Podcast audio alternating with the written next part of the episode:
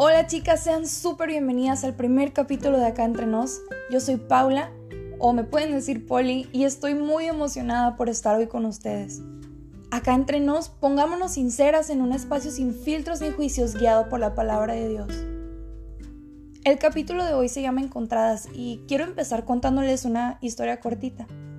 Hace poco rescaté a un perrito, que de hecho está acostado aquí conmigo, y cuando lo encontré estaba sucio porque había llovido. Estaba enfermito, sus dientes desgastados por comer basura, tenía la mirada triste y parecía que le habían pegado porque tenía mucho miedo.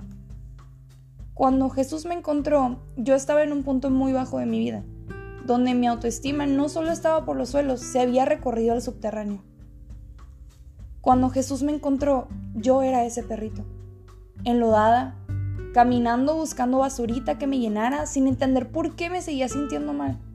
Pero Él me abrió sus brazos y me dijo, ven a mi casa, yo te alimentaré, curaré tus heridas y te protegeré de todo. Ya no tienes que buscar, ahora tienes un hogar. Quiero que leamos Génesis 3.8.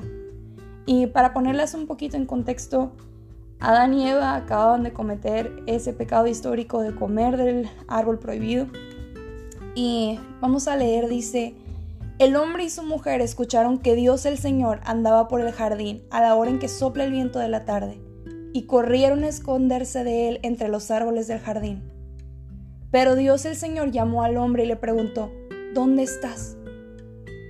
Sabía perfectamente dónde estaban, pero Dios no estaba gritando molesto. No los humilló, sino que en amor les buscó y ellos solitos salieron al darse cuenta de lo que había pasado.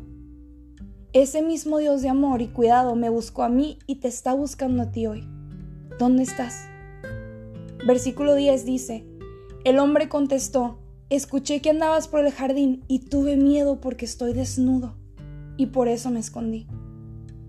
Tuve miedo porque mentí, tuve miedo porque he estado hablando pestes de alguien, tuve miedo porque hice algo que no debía con mi novio o con alguien que no es mi novio, tuve miedo porque Tú completa la frase.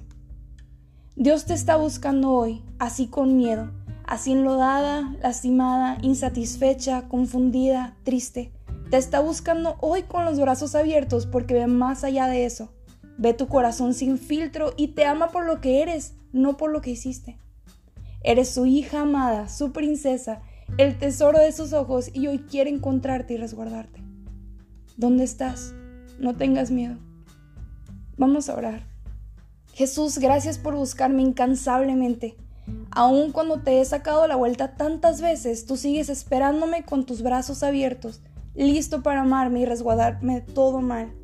Ayúdame a entender que me amas por mi presente y no por mi pasado, pues pagaste por todos mis errores, pasados, presentes y futuros en esa cruz.